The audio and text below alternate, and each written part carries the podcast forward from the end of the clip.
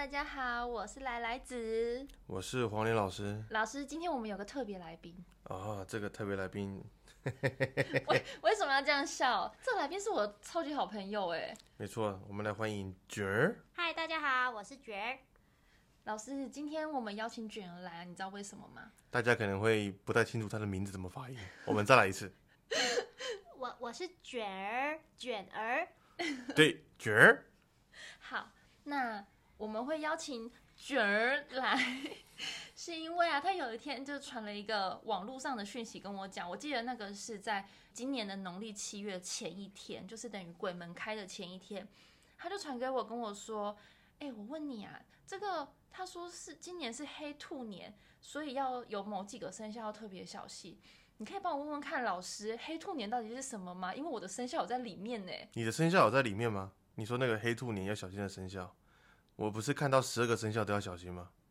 哎，是十二个生肖都有要小心。大概是一半的生肖都要小心。不是不是，就是有有三个老师，哎，每一个老师讲四个，啊，所以凑起来就十二个，每对对对，哎。很刚好，刚好把全部都凑满了。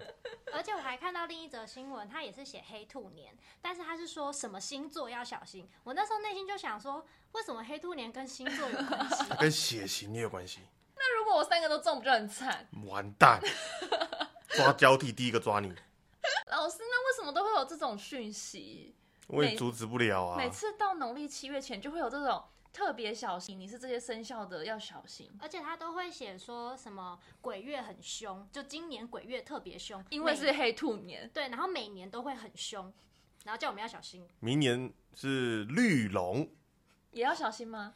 哎，后年呢绿蛇，再来是红红马，就是每一年都有一个颜色，它其实就是绿色，呃、五行的颜色。对对，。木火土金水的这些颜色而已啦。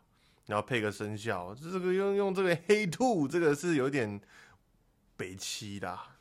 所以大家听到的就是。不要看到就觉得很害怕，看到哇，我自己的生肖有在上面，完蛋了，就要小心，是不是？对，因为他们的知识量就仅限于只懂得水是黑色的，毛是兔，就这样，也没有其他东西给他们讲了。然后黑兔想象中的画面好像又蛮凶的。但其实黑色的兔子应该很可爱啦。哎，那老师，你刚刚有讲到抓交替，真的会有抓交替这种事吗？我觉得多多少少啦，这种说法其实要先去研究为什么农历这个月份会比较被人注意。为什么？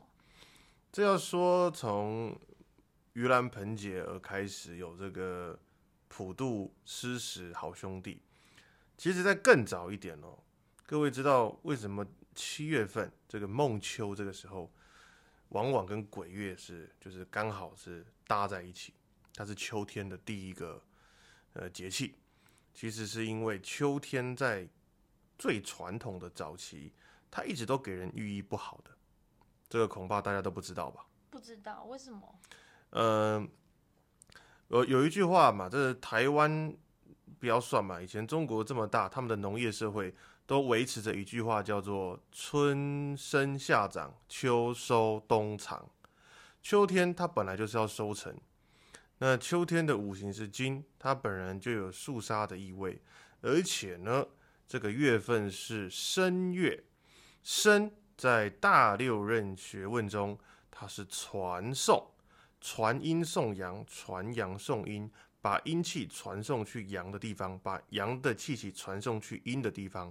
所以生又有白虎的意思，白虎本来就是主宰这个肃杀之气跟商家，而且哦，古代的帝王哦，只会讲一句话：秋后处斩，他不讲春后嘛，对不对？对，为什么他用了秋？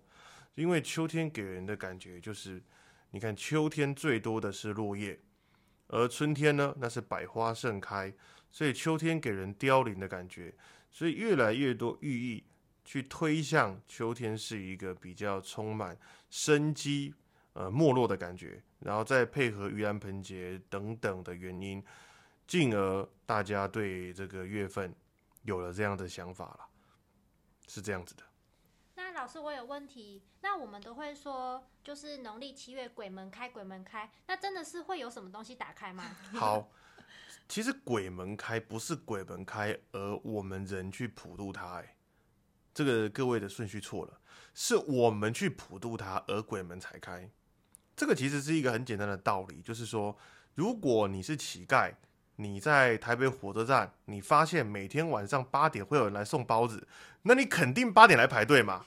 所以人们有了这个习俗之后，但如果你是鬼，你也觉得说，哎呦，每年七月有得吃，那所以。其实是我们造就了他们。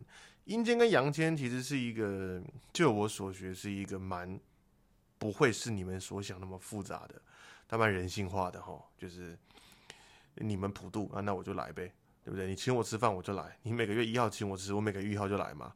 所以你每个七月大家都做这一件事情，整个台湾都在做。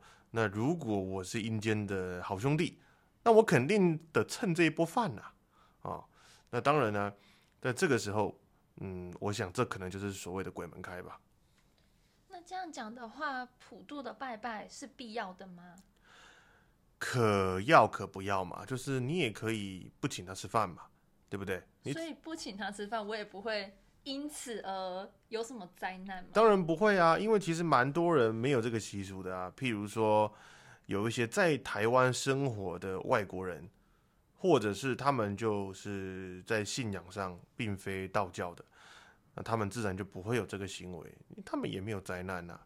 这本来就是一个民俗传统，民俗传统有时候就是跟随，它是一个，有时候它其实像一种庆典，譬如说 一家烤肉万家香，你不烤肉也并不会你家就不香，所以其实这种东西就是一个庆，大家参与，大家热闹。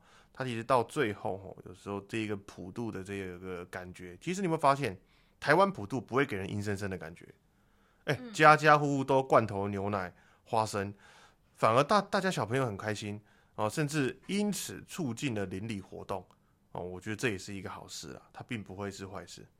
而且公司拜拜都要去抢那个贡品吃，我是说人类，因为就很多点心可以吃，对对啊，这好事哎。嗯，那卷儿有没有听过一些鬼月不能做的禁忌？哎，有，我特别想问，就是呃，很多人说，呃，鬼月吹口哨，或者是平时晚上吹口哨就会招鬼，是真的有这件事吗？我如果是家长，我会用这种方法来喝止我的小孩，晚上不要在外面夜游。因因为你这样讲就很奇怪，就等于说你在路上不但不能吹口哨，你也不能唱歌了。对啊，就是要很安静。嘿，啊，你在西门町六号出口唱歌那群人怎么办？对不对？哎，阴间 party，那总不能够吧？所以这吹口哨有时候很多这种民俗是为了贺主小孩用的啦，并不是真的存在啦。那阿公阿妈都会说七月不要去玩水，这个是真的吗？是不是就会被抓交替？我我我觉我必须得说哦，在我的心里我是认同的。那首先我们先分析几点。第一点，玩水本来就要注意，这是废话。对。第二，就是说七月如果真的就是说哦我们大家都普渡，那他们也比较多。那人哈，其实就我们所学的学问当中，人要维持中庸之道。什么叫中庸之道呢？就是你不能过于善良，你也不能过于邪恶，你也不能过于胖，你也不能过于瘦。万物其实都是讲究中庸之道。所以，呃，《易经》中有一个卦叫丰泽中府，它讲的不单是诚信，也有中庸之道。那鬼月它就是一个阴气比较重，好，那阴阳的故事，那当然可以再聊很多。譬如说，像是两位知道全球那个自杀率最高的国家是哪里吗？忧郁症最高的比例？呃，我猜日本。答错，是北欧。哦，因为晒不到太阳，对，永夜的关系导致他们呃，其实如果你们去假想，如果有一天再也没有日出，黑暗为什么永远会跟黑道？我们会讲黑道，不讲白道。你有没有很好奇，为什么我们都是讲黑道？为什么白给我们是正义的感觉？因为白就是阳光，阳光就是阴阳的阳，黑就是阴暗的阴，所以黑暗让我们不会被发现，万物得以隐藏。所以自然就会跟阴有扯上关系。那阴气比较重，人一定不舒服。那在那个时候，你比较容易就是被他们所影响。我相信这个对于玩水多多少少不是太建议了。就是说农历七月，然后靠近水，阴气比较重，类似这种感觉吗？应该是农历七月本来就阴气比较重，在这个时候，你可以把它假想成什么高风险，譬如说你在 SARS 的时候买股票，哎，你想你不赔也有可能啊，但是不是相对危险？嗯，嗯，对，它是一个大环境的不好，哦可以这么说。那老师，我想要另外问，就是除了长辈会说七月不能玩水以外，他也会说不能晾衣服，就是晚上不要晾衣服这种，是不是好兄弟会去穿你的衣服？阿妈会来穿吗？所以这个七月哦，烘干机卖最好。你们不能晒当然是骗人的啊！那为什么会有这个习俗？有没有听过晚上不晒衣？服？有啊，废话，因为很难干呐、对不对？那当然不是啊，就是第一个哦，晚上晒衣服，因为古代都是用晾衣服的，他们没有烘干机，嗯，因为你晒古代的衣服晒，但通常都是晒在门前，就是比较会让人家看到，然后大家都会就是希望说晚上，其实我也我讲真的嘞，我其实也蛮好奇为什么晚上不能晒衣服的，因为靠腰这不合理啊。我小时候是觉得是不是晾在外面，然后可能你穿的是白色衣服在那边飘啊飘啊飘的，然后就会吓到别人。那你就算是别的衣服颜色也飘啊飘啊飘啊，你红色不更可怕？对啊，所以就是不要晾啊，那为了不要吓到别人。那你晚上理当啥都不能干啊？呃，照我听说的七月习俗来说，好像就是叫你 晚上什么都别干。因为太多智障了嘛，他们会发布一些没有脑的言论嘛，啊，他们又比较有名，我也没有办法。可是以讹传讹之后，我们好像就觉得这个是鬼月习俗、哎，对，所以我就从小时候流传下来的哎、。对啊，所以我觉得最该被抓交替啊，不能，我们不能这样想，我们不能这样想，我们不能这种念头，我们是善良的，哎，好，那老师，我想要问说，鬼月可以穿黑色的衣服吗？哎，这个也是我在网络上看到的禁忌。晚上穿黑色的衣服真的看不到你啦。如哦如果你的肤色再黑一点哦，吼 吼那严重了。过马路可能要小心吗？你身上要贴反光条。所以其实这个太多习俗跟禁忌是错误的。那因为哦，这种东西就是这样啦。以前有一个书叫《农民历》，嗯，农民历上面会有非常多类似的东西，譬如说它的背面，什么加什么，哎、鸡屎白啊，还有什么雄黄酒，什么有看过吗？有童子尿，就是对什么不能配什么吃。对，柿子加什么会中毒？农民力其实是一本广告啊，啊，上面就会有一些很扯淡的广告词。对于食物中毒，根本不会有中毒这个说法，它就是它就是肠胃炎，它就是急性肠胃炎，所以真的没有脸发紫，然后全身倒在那边抽搐好吗？你又我小时候都会觉得要谨记在心呢，这不能混在一起吃饭会完蛋。对，什么柿子不能配螃蟹，不对然会对对就感觉像是喝了除草剂一样，哪有那么严重啦？所以这个是错误的观念。那因为古代很多人做广告，他们用这个发行农民历来做广告，那所以才会导致后面很多人喜欢用这一招去吸引人家的注意。就是像有一些人，他们觉得说，哎、像是有一些人认为说，好新闻、坏新闻，只要有新闻都是好事。嗯，他们为了流量，那就没有人性嘛。哎、老师，那我想问，在鬼月能不能结婚啊，或者是开市啊，做这些？之前有说需要择日的话，做这些东西会选在鬼月吗？其实以通书上面几乎都会把农历七月拿掉，原因是为什么呢？因为我们都认为在这个月份它是阴气比较重的，像是给他们专属的一个月。那我们基本上就认为在这个月应该做事会趋于保守，而不是激进。所以对于动静之间，我们选择的是静，而不多做其他的。就是其实很多喜庆之事，我们都会避开农历七月。一方面是迎合民俗传统，一方面我还真的觉得这会是一件比较保险的事情。因为其实这是一个好问题，就是说你们有没有想过，就是诶、如果我这个老师我帮人家整农历七月，那他去结婚啊，结婚当天哈，诶、这个路上捡到钱，然后一切好事都发生，他一定很快乐嘛。但如果反过来呢？呃，礼车被人 A 到，哦，然后呢，新娘的新娘服破掉，他会不会觉得是我的错？嗯，你干嘛选一个这种日子？可是搞不好根本就跟我没有关系啊。所以其实有很大原因是这个老师他不想要遇到这种状况，就等于说有一些保健食品他不想要给孕妇使用，是因为他觉得流产，大家就会怪到这上面。嗯，所以我觉得，所以很多东西上面就会写说可以用，但你要经过你的医师同意。呃对到时候出了什么事，就是医师的事。所以我觉得这是一种甩锅，我也甩锅，因为我觉得人性而导致我不得不那么做。他们很容易把不好的事情加诸在，哎、就就怪在我身上。嗯那我干脆就是七月避开嘛，这样子啊，这是一个很简单的道理。所以七月其实我觉得很有趣啊，这个月份大家嗯不要太去做危险事情就好了，就跟台风天不要冲浪嘛。嗯，所以我最后想要问老师说，有没有真的是什么事情是需要在七月注意的？嗯，第一个哈，我们人要理性分析跟探讨。就我的认知，七月对于高危险行业、高风险的事情，它的风险又再更高一点了。那我们就不想要在风险最高的时候做危险的事情，譬如投资。当然，七月投资是无所谓的，那个是股市风情，那个跟这个没关系哦，并不会好兄弟让你的卖压很重。所以说，我觉得在七月份就是少做极限运动。就是比较危险的事情。对，那譬如说冲浪，或者是诶、登山、跳伞算吗？跳伞还不极限，有什么还是极限？不背跳伞带的跳伞吗？所以伞容易打不开。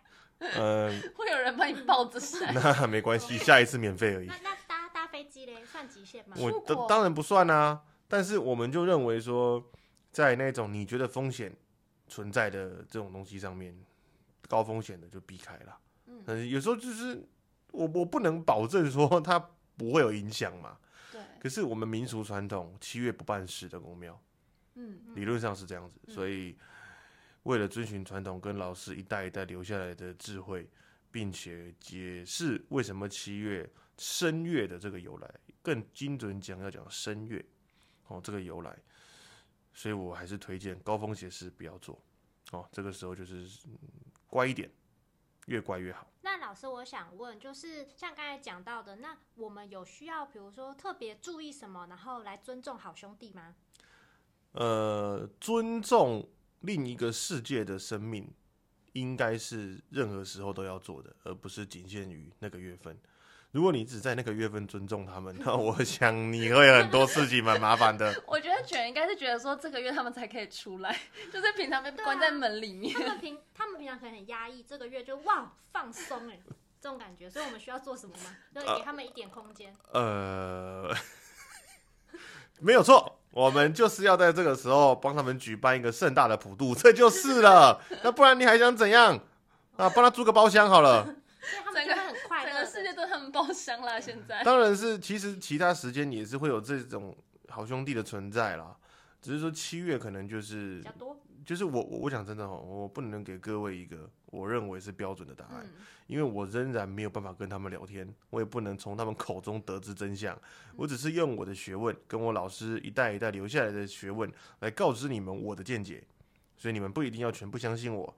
但是有时候有些传统我会相信，就是因为我研究、考证，并且加以去思考后，我也不会乱相信，就是说哦，七月就是这样。我们也是考证啊，申月为什么秋天对于古代帝王制度，为什么对于人的这个春生夏长秋收冬藏，以及对于奇门遁甲对生的解释，大六壬神课对于生的解释，整个秋天给人的感觉，以及万物气象的变迁，我们最后才认为秋天这个农历的申月是比较要注意的。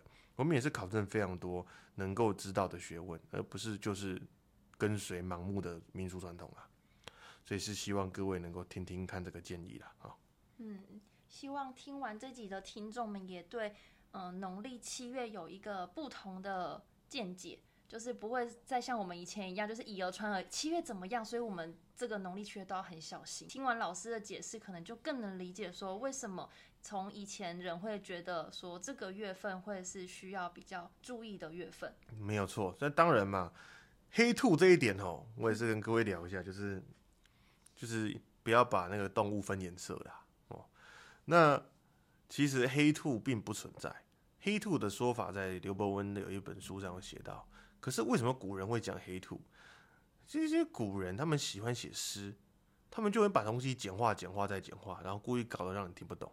你只有学过的人，你才知道黑代表什么颜色。因为人不会对到卯，所以他一定用是鬼对到卯，所以他的黑兔就是要让不懂的人不知道，懂的人就知道那是鬼卯，所以它就是一个年份的代表，它没有意义的。哦，原来是这样。嗯，对就就就是这样。因为今年是癸卯年，癸代表是是水，然后水代表的颜色是黑色，然后又是兔年，所以叫黑兔。对，因为人不可能对到卯，这六十家子排列规则。原来是这样哦。哇，对整个大破解黑兔，我一直以为他随便取了一个名哦字。也也不是啦，他是有专业的啦。那当然，这个鬼卯它一定有它的意义在，就是为什么用到了鬼字。